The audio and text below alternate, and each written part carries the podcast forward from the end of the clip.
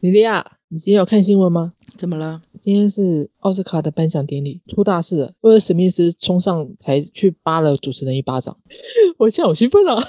你在兴奋什么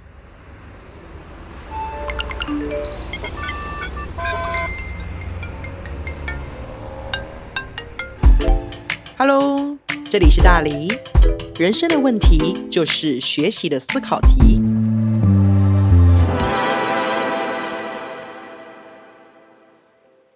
总之，事情是这样子的。主持人呢，还是颁奖人，我不太确定。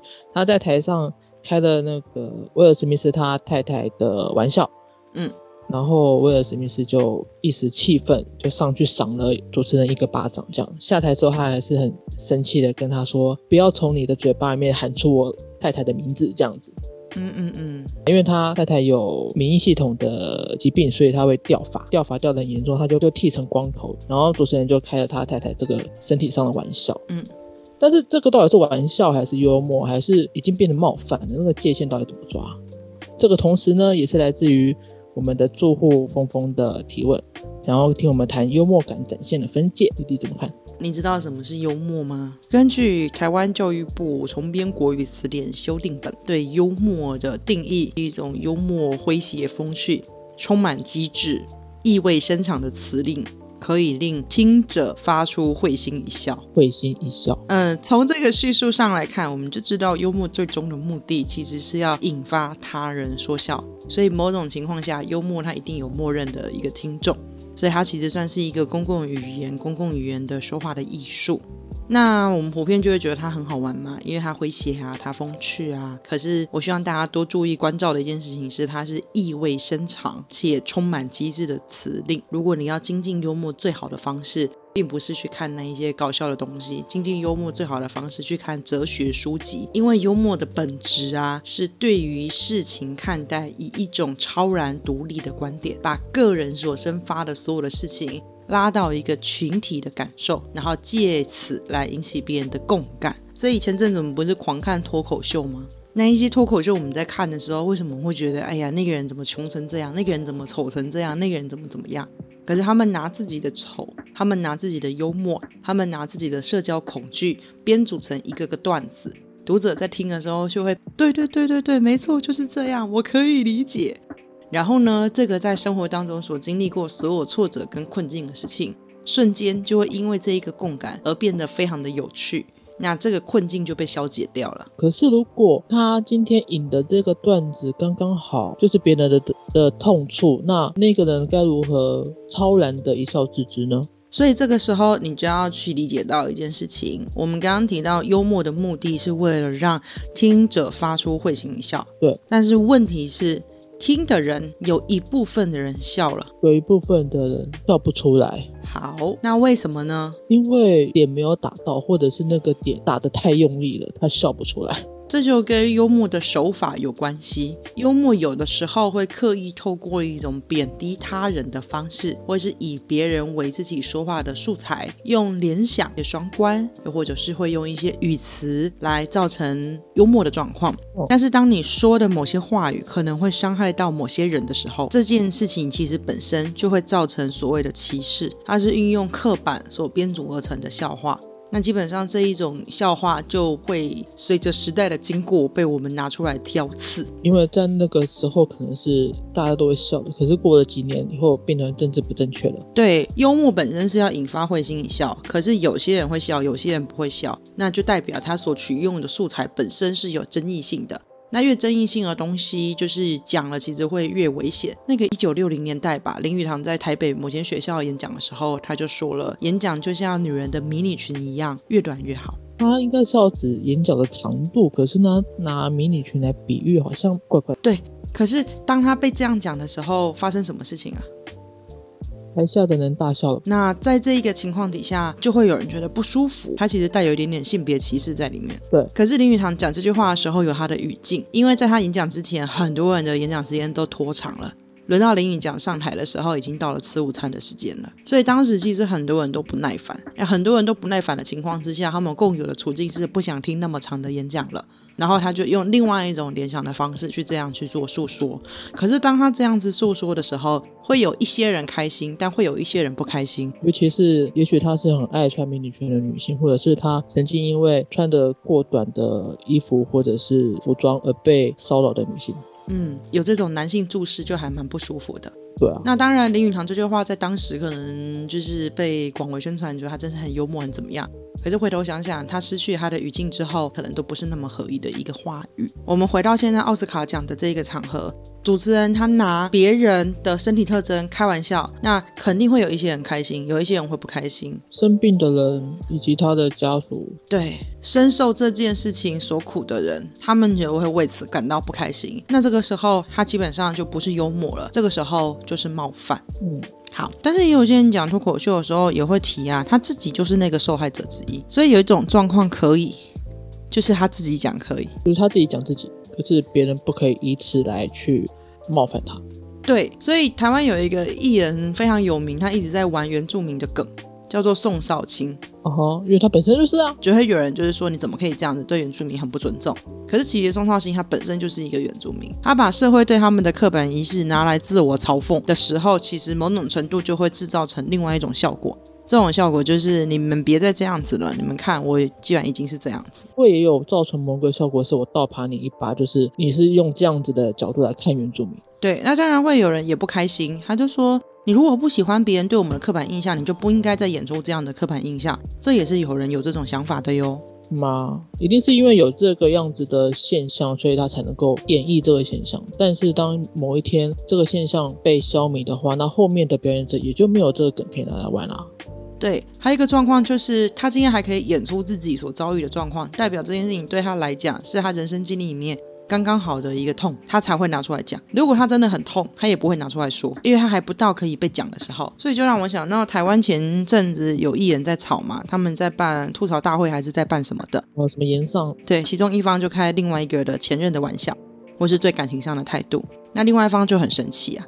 他就觉得你怎么可以这样，然后他们就会讲一句话，叫做“你开不起玩笑”。有些事你就不能够被拿来开玩笑啊。哎，但是那个场合有一点微妙。对，那场合蛮微妙的。那个场合的目的是为了要开玩笑而存在的。对，那个场合是为了开玩笑而存在，因为那终究是个节目，节目就会有一些设定好的桥段，节目都会有设定好的桥段，意味着他来之前就知道他会被开玩笑。那如果他有不愿意被说的，那就关键在于他有没有先跟节目组沟通。有哪些状况他不处理，就很像是一般拍电影的时候，可能就会有一些女星，她们就会说我们不要拍裸露的，不拍接吻的。对对。那如果你已知你还这样做，那就是不尊重。可是如果你不知道，你不小心冒犯了，那这个就很危险嘛。对啊。所以回到现在这个状况。这件事情最过分的事情是，你知道奥斯卡奖所有的流程、所有的稿子，理论上都可能是被编好的嘛？理论上，对。那姑且不论，不知道这一次是不是主持人的额外差错。如果是，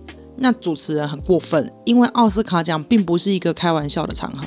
所以主持人在不该开玩笑的场合里面开别人身体疾病上的玩笑，那确实是不合宜。第二个状况，这个稿如果是事先写好的，那就代表背后有一群人就默认这个稿子是好笑，是一群人集体的去开这个玩笑。对，所以威尔史密斯也才会这样去做，暴气冲上台。对对，那人什么时候会这样开玩笑呢？就是他沉浸在自己的某种感受或有某种观察。但他在诉说的时候，不小心把自己想要讲的话，破入了底层逻辑给呈现出来，而不在乎别人的感受。所以幽默真正会伤人的时候，我觉得是是不在乎他人感受的时候。所以就像有人说你这样我很不舒服，然后有人就跟他说你开不起玩笑。这个时候其实会有第二重的伤害。对，大众又说干嘛这样子，我也怎么怎么样啊，那他就会再受到这个大众的第三层伤害，因为他可能会产生一个是我特别的弱嘛，所以我不能够跟大众一样一笑置之嘛，会有这种质疑吧。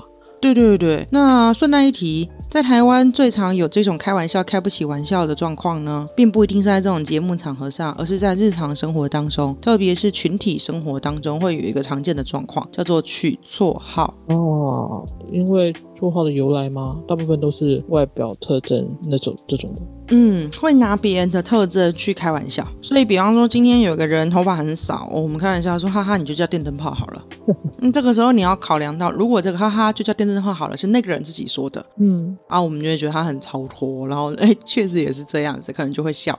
可是，如果是我说哈哈，我觉得你就叫电灯泡好了，那那个孩子他不一定是愿意的。所以你要怎么确知这句话会不会开玩笑？首先，正确的开玩笑场合就是所有人都要知道那个场合是开玩笑的。嗯，这也是为什么很多脱口秀节目有些梗可以使用，他们彼此之间就是有默认的。呃，提问这个问题的峰峰本身就设计过一个很有趣的教案，就是他让学生把绰号用不同的颜色去做改编，那就是让班上同学为彼此取绰号。同学可能本来会不舒服，不是不能取绰号吗？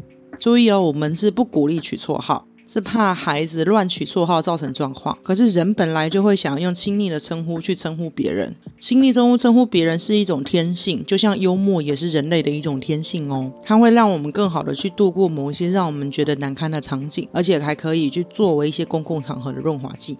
有一些人，他可能自己的残缺造成某些绰号，他是喜欢的，但有些可能不能接受。那如果他不喜欢，我们基本上就就是要去尊重别人的感受，而不是变成一种集体霸凌的情形。所以主要还是要看他是不是造成对别人的冒犯，对吗？对，因为你的幽默不一定要建立在别人的痛苦上。对啊，对啊，对啊！这个事情之后还有一件非常有趣的事，就是因为不久之后威尔史密斯就得奖了嘛。对对对。然后就有人说他是为了得奖所以才演这一出。哦。那这个话恐怕就是某些人自以为幽默的话。对。因为他刚好演的角色是一个也是很爱护家庭的人，就像他在这个行动里面爱护他太太一样。好，但是如果你这样子说，那对于一直很努力的威尔史密斯来讲，他可能就会觉得很不舒服。对啊。因为他的努力跟成就，难道还需要透过博人眼？球的演出来获得吗？而且要博人球演出，难道他还要先让他太太被嘲讽吗？啊，不需要吧？需要吗？他已经不需要把他太太拿出来谈了啦。所以这个笑话就变成威尔史密斯本人讲可以，嗯，别人讲不可以。对，所以如果是威尔史密斯上台领奖的时候，他就半开玩笑的，就是说，OK，看来我也在我的生活当中完美的诠释这个角色了。好，那可能就幽默就过了。对，可是他没有这样做，他是正常的致辞，然后跟现场的观众单位道歉。嗯嗯嗯。可是他唯独没有跟那个主持人道歉。对，所以基本上他还在生气，但是他就采取这样行为。所以另外一个讨论的行为，就他可不可以用这样的行动来做处理？在公共平台直播演出了暴力行为，连导播都来不及消音嘛？没错，也造成今年奥斯卡奖特别好看。所以如果我要幽默的话，我可能就会出来说：如果不这样演，你们现在根本不看我们的节目。但这也还蛮地狱梗。对，这个主持被打之后是有尝试维持他的幽默。所以其实笑声还持平了一两波，打他那个还算是一个梗，因为他也有一些迷音梗图的效果。然后那个主持人就说啊，你把我打出屎来了这样。对他，他好像我看那个影片，他好像还是很努力的想要 hold 住那个场面，不然太太尴尬了当下。某种程度代表他可能太轻忽了这个段子可能会造成的伤害。对，后续就看他怎么处理。我觉得可能还会有很多好看的分析文章出来吧。嗯。希望有解答到峰峰的这个提问，嗯那我们大家也可以更加的在生活中去去更幽默的生活吧。顺带一提，你知道那个奥斯卡的投票机制是怎么做到的吗？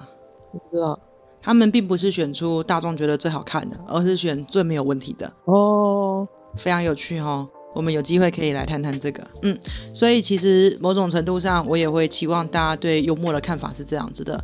不去想哪一个是最能造成效果的，而是去想哪一个幽默能够最不伤害大家，然后也能让自己感觉舒服。对对对，那就这样喽。好，大家拜拜。拜拜。如果喜欢我们的频道，或是有问题想要投稿，欢迎在 Facebook 搜寻“共学时区”，一起在生活中学习成长吧。